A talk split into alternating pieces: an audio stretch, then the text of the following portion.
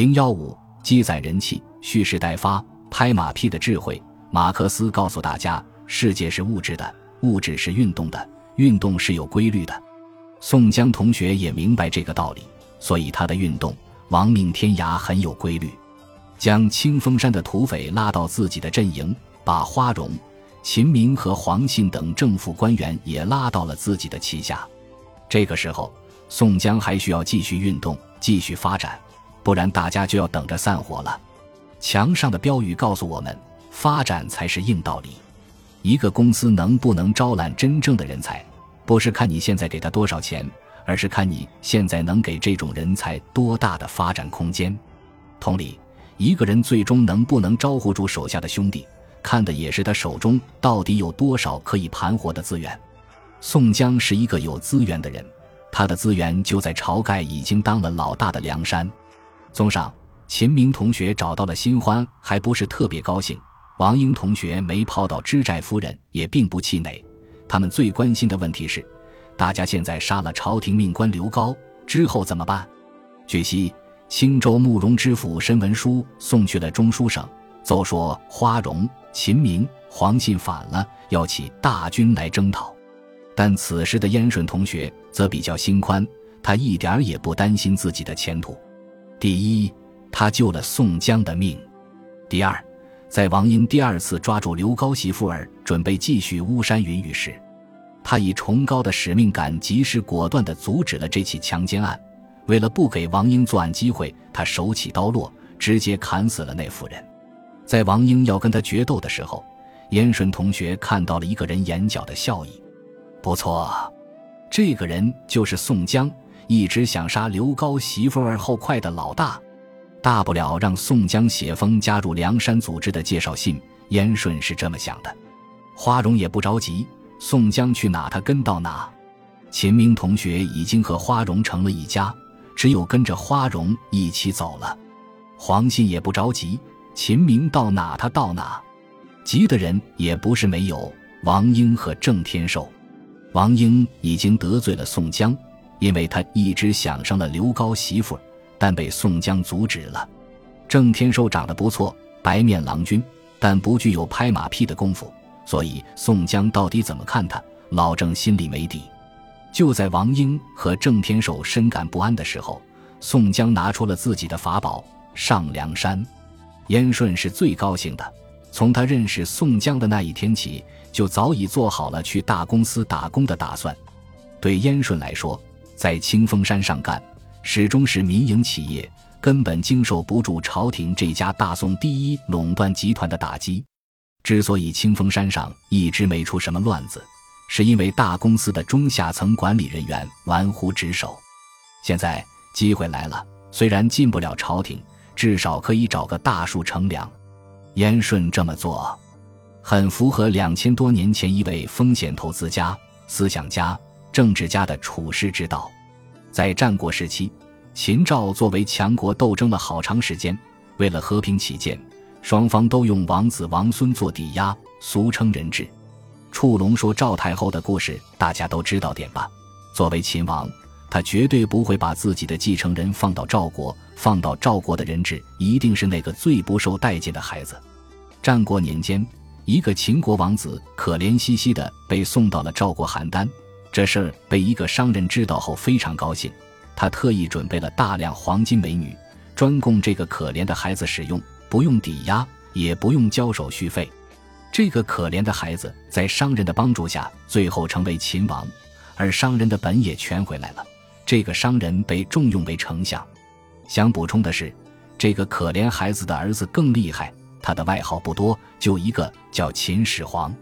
这个商人就是吕不韦。成语“奇货可居”就出自上面这则故事。很多人的一生中都有奇货可居的机会，会遇到真的对自己有用或有利的人。这个时候我们该怎么办呢？燕顺同学去梁山发展之际，友情提醒大家：你一定要下血本。和燕顺比起来，王英和郑天寿就亏多了。同样是救宋江，但燕顺态度积极，甚至不惜和这哥俩儿反目。这就表明了政治立场，被上司喜欢也好，被宋江喜欢也好，一定要亮出一个鲜明的立场，这样下血本才能得到更直接的回报。下过血本，拼命救宋江不管用，还要下好血本，表明跟大哥干到底才管用。下不好血本的王英和郑天寿，估计就等着宋江上梁山这句话了。不然，凭他们两个人的武功，一旦朝廷大军来剿匪，是没法再在清风山上混的。而过惯了老大生活的这哥俩儿，难道回到乡下避难吗？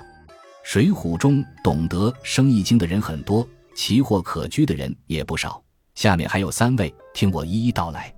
宋江在柴进庄上没出事。在孔明、孔亮家里也没出事，现在到了青州清风山上，终于干了一票大买卖，鼓动三个正处级以上的军事要员上梁山。宋江带着大家投奔梁山的时候，街头巷尾的大宋百姓喜忧参半，喜的是又有聊天的话题了，忧的是这些土匪力量日渐壮大，大宋又没有伤亡保险，日后可怎么生活？网络就是好。如果这事放到现在，网民得知此事，必然立即打开电脑，来到天涯杂谈，痛陈当下的社会危机。报纸和电视台也会紧紧跟进事件的最新进展。最终，大宋政府在媒体监督的压力之下，对宋江等绿林集团人士重拳出击。不过，江湖人耳目众多，宋江大名鼎鼎，干了这么大的事，官府会不知道吗？知道。但我们要装不知道。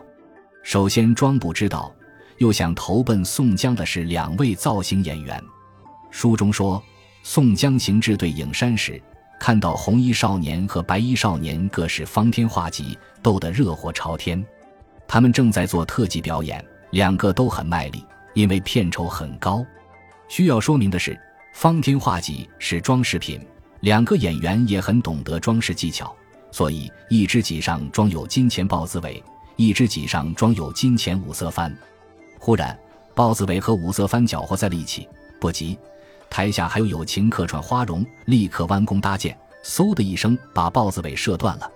演到这，我很想给这些屌人几个巴掌，因为剧本设计的太次了。好了，现在我们介绍一下这两位辛苦的造型演员：吕方，祖贯潭州，崇拜吕布。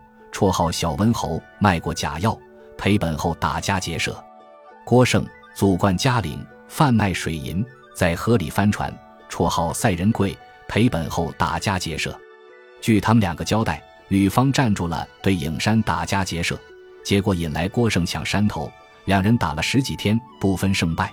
结果宋江和花荣一过来，两只方天画戟就搅和在一起了。你说还怎么打？结果花荣一见之后。两个人不问青红皂白，立刻给宋江、花荣磕头叫爹。一团一冒号几百个绿林集团成员厮斗了十几天，没有任何伤亡。疑团二，既然两个人喜欢给宋江、花荣磕头，这么有礼貌，好商量，为什么不早早合作？疑团三，宋江说带他们上梁山，这两个同学立刻表现得欢天喜地，收拾衣服就想搬家，这也太快了吧？一个解释。这两人已经听说宋江要去梁山，但武功低微，怕宋江不要他们，只有一个办法：表演。反正都是自家兄弟，排练一下，演的逼真点就行了。但宋江看中的其实是两个人的形象和手里使用的装饰品。日后当了老大，有这两个家伙陪衬，我宋江也很有面子嘛。和吕方、郭盛比起来。石勇投奔宋江的路数更厉害。从对影山启程后，宋江和燕顺带着十几个打手来到一家酒店。酒店当时很冷清，只有一个客人，却占了一个大包间。宋江于是跟这小子商量：“哥们儿，咱们换换吧。”结果这哥们说：“哥们，我先来的，不换。”燕顺同学心里想：“我被欺负可以，欺负我老大可不行。”立马就想跟这小子动手。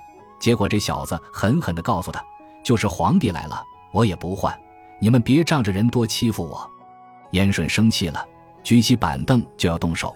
不料这小子亮出了王牌：“老子天下只让两个人，其余的都把来做脚底下的泥。”而这两个人就是宋江和柴进。燕顺都要动手了，这同学却告诉对方：“我有福气的人，而且服气的人是燕顺接二连三拍马屁的老大，这架还怎么打？这个服气宋江和柴进的小伙子叫石勇，绰号石将军，放毒杀人之后，跑到柴进家中避难，后又跑到宋江家中，全面了解了宋江面黑身矮的特征。作为一个察言观色的专家，在宋江进入酒店的那一刻，他就决定赌一把大的。石勇知道，但凡混的，有几个不知道宋江和柴进大名的，即便眼前这个汉子不是宋江，也能用宋江。柴进的名号唬住对方，要是输了，只能怪自己记忆力不好，下次继续努力就是。现在我们研究一下石勇的谈话技巧，先把皇帝贬损一下，意思是我根本不把皇帝放在眼里；二是抬出宋江和柴进的大名，然后补充说明宋江在我心目中形象更加高大。大家想想，宋江作何感受？能遇到这么会拍马屁的人？不好好对他行吗？为了博取宋江的欢心，石勇还有一手。本集播放完毕，感谢您的收听，喜欢请订阅加关注，主页有更多精彩内容。